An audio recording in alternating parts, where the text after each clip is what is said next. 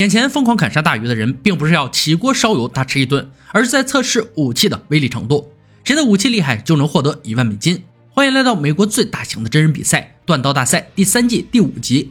大家好，我是山哥。参赛选手要根据裁判给出的题目，打造出相应的武器，然后完成各式各样的考核。冠军可以获得一万美金的奖励。评委二帅、老白、乐哥准备就绪，参赛选手排队入场。连恩、罗比、保罗、乔西。节目组准备了三个挑战来测试他们的断刀功力，每回合结束淘汰一人。他们面前放着四把链锯，要求至少用两个部分打造一把带有个人风格的自有品牌刀具。在第二回合为刀具装上刀柄，变成真正的武器。该武器将受砍黄铜插销和劈雨考验。随后抽签决定选手们的铁针位置，从一到四也是挑选剧练的顺序。前三个人都有挑战资格，只有排在最后的乔西没有任何挑选机会。希望他的运气不会太差。同样打造出完美的武器，十分钟设计，三小时锻造正式开始。乔西要打造一把露营刀，是一把很实用的刀具。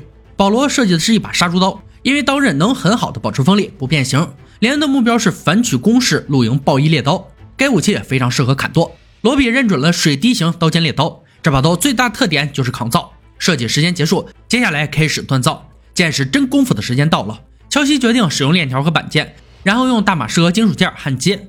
将切割好的材料和粉末放进去一起加热，就会成为锻造刀刃的好钢材。连同样将锯链和钢板分成小段，再将液体纸放进金属罐里，预防钢坯内部粘连。融化冷却后将会成为一块完整的钢。乔西所需要的钢材比较多，螺丝螺母全部放进大罐子里，精心锻造，以最好的状态出炉。保罗没有尝试过这些东西，只能学着别人的样子摸索进行，而他的钢没有达到自己理想的样子。其他人都已经开始锻造刀刃，只有连恩的金属罐无法打开，里面的钢材无法取出，时间却不会等他，一个小时就这样流逝掉了。费尽力气取出后，他必须争分夺秒。一番敲敲打打后，他的刀有了雏形。而温度过高的工作坊让罗比感觉身体不适，举办方只能找来医护人员为他降温。短暂休息后，继续开始工作。很快就到了淬火环节，乔西的刀出现了严重的瑕疵，无奈只能选择继续研磨，希望能有所恢复。同样不顺的还有保罗。淬火的时候，由于温度过高，刀从淬火油里取出的时候仍然在发光，这很可能导致刀身硬度不够，已经没有时间让他们继续调整了。场中响起裁判喊停的声音，接受检测的时间到了。连恩的暴衣猎刀最先出场，刀握在手里很舒服，造型也不错，刀柄连接的地方有瑕疵，但问题不大。罗比的水滴型猎刀，由于金属罐的内部材料焊接的不是很好，导致整个刀身没有完全契合。保罗的杀猪刀，评委很担心淬火环节出现的问题。会让他的刀连硬化都做不到。乔西的露营刀完成的很不错，而线条部分还是有金属材料的痕迹。选手们刀都有不同程度的瑕疵，评委需要些时间做错模实验，检测刀的硬度。最终，罗比的刀未能过关斩将，他刀硬度不均，即使重新淬火也不能达到一致。而他不放弃的精神还是值得我们学习的。马上迎来第二回合的挑战，选手们要给自己的刀安装刀柄和修补上一回合的不足，让本不完美的作品变成真正的武器。而本期要求只能用动物材料制作刀柄，骨头、兽皮、脚都可以使用。计时开始后，连恩迅速开工，他刀柄主要是牛骨和染色的骆驼骨头组成。保罗还在打磨刀身，而对手的进度让他无法安心。如果这一回合还处理不好硬度问题，很难通过测试，因此只能反复用喷枪加热重新淬火。随后选用两块骨头做刀柄，美观对他来说已经是奢侈，确保质量才是唯一的标准。乔西的刀柄已经做好。而刀身边缘还有一些杂质，继续打磨会使刀身变薄。一旦出现缺口和波纹，所有的努力全部付之东流。三个小时过得飞快，场中再次响起选手讨厌的喊停声。乔西第一个接受硬度测试，二帅用他的刀重重砍向黄铜，刀锋没有出现缺口，仍然锋利。保罗的刀抓握的感觉非常好，刀锋却出现极重的损伤。连恩的刀仔细看有些变形，但不影响锋利度，热处理做得不错。接下来就是砍鱼测试，检测刀的锋利度。乔西的刀在乐哥的手上轻松砍断大鱼，刀具很轻很锋利，一切而过，表现不错。保罗的刀同样优秀，切口干净利落，有力量。乐哥忍不住称赞，确实是一把好刀。连的刀也毫不逊色，设计有剁刀的影子，边缘锋利，切割顺畅。这回合选手们的表现不相上下，谁会离开我们的赛场是比较难的选择。而保罗还是被淘汰，依然是热处理存在不足。刀具不够坚硬，一直都是大问题。希望他日后在这个环节上能加以改进。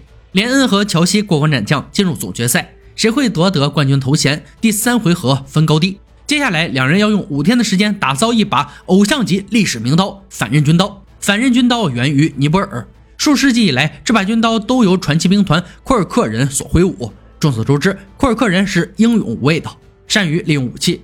反刃军刀就是代表性武器。这把令人恐惧的刀刃，让每次挥舞的力量最大化，使其成为劈砍的理想武器。本次要求选手必须打造出致命、有效、实用的反刃军刀，必须包括磨刀型钩状刀尖。刀型和圆头。随后，两人各自回到自己的工作坊，熟悉的环境和工序有利于两人更好地展示自己。乔西的设计有些冒险，他要用大马士革钢打造刀刃和刀柄，而反刃军刀他以前从未见过。一番了解后，大马士革钢已经制作完成，他断定连恩不会费力气使用大马士革钢。接下来就是打造刀刃。第二天是第五天中最困难的一天，乔西要完成淬火阶段，如果热处理失败，两天的时间等于浪费。还好进行的比较顺利，随后进行研磨。第四天的时候，乔西的刀就已经制作完成。测试之后，信心大增。无论输赢，这把刀都是他的骄傲。安装好把手就可以放心的迎接挑战。连这边打算第一天完成刀具的初步锻造，他从来没有打造过这种长度的武器。首先要锻造大马士革钢，因为用它塑造大刀非常酷。如果乔西知道连恩的计划，肯定会大骂自己过于看清这个十九岁的小奶狗。由于钢材太大，连恩要投入更多的时间。第三天，连恩的刀也到了热处理阶段。很不幸，他的加热炉不够大，只能分段加热，很可能导致加热不均。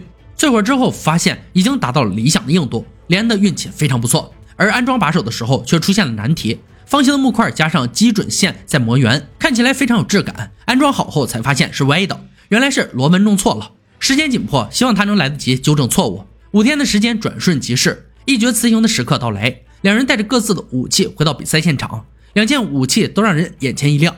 而我们都知道，威力才是最基本的裁定标准。尼泊尔反刃军刀是具有独特内弯的刀具，刀形呈抹弯状展开，造就了用于切割和砍剁的武器。乐哥负责用他们的武器割开沙袋，检测锋利度。乔西的刀势如破竹，轻松完成挑战，平衡感很棒，达到了要求的标准。美中不足的是，刀柄有些滚动，不好抓握。连恩的武器也顺利割开沙袋，只是向后用力的时候有点难以控制。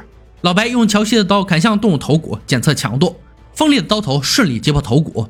乔西似乎已经胜券在握。连恩的刀不止顺利过关，更是被老白称赞为野兽。这样的评价让一旁的乔西心里发颤。冠军只有一个，谁才是王者？答案即将揭晓。两把武器势均力敌，淘汰任何一个人都很可惜。而比赛规则没有平局，乔西只能出局。问题只是出在有些许的滚动把手上，这个结果不禁让安哥为他叹息。长江后浪推前浪，十九岁小将连恩把前辈们拍在了沙滩上，名利双收，一万美金支票凭实力而来。以上就是断刀大赛第三季第五集的内容。在查资料的时候有两个疑点，本以为反刃军刀就是尼泊尔军刀，但并不是，尼泊尔军刀是反刃军刀的演变武器。还有就是库尔克人与尼泊尔人的关系，原来库尔克人类似中国的一个汉族。是一个族群，而尼泊尔人类似中国人，是一个国家人民的统称。言归正传，本集决赛锻造武器——尼泊尔反刃军刀，又名云头刀。云头刀就是尼泊尔祭祀节屠牛所用，平头或花冠头祭祀刀，刀型从东南亚的冷兵器演变而来。最早是作为纯粹的纵向劈砍刀具，后来渐渐演变成赫赫有名的尼泊尔库尔克军刀，可以说是现代很多反曲刀的祖先。虽然尼泊尔人已经不再使用云头刀作为战场武器了。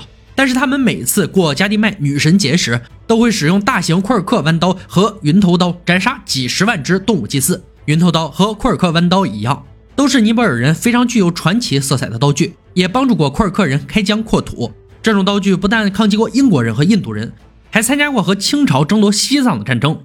由此可见，尼泊尔反刃军刀在尼泊尔人心中的地位不可小觑。好了，今天解说到这里，我们下期再见。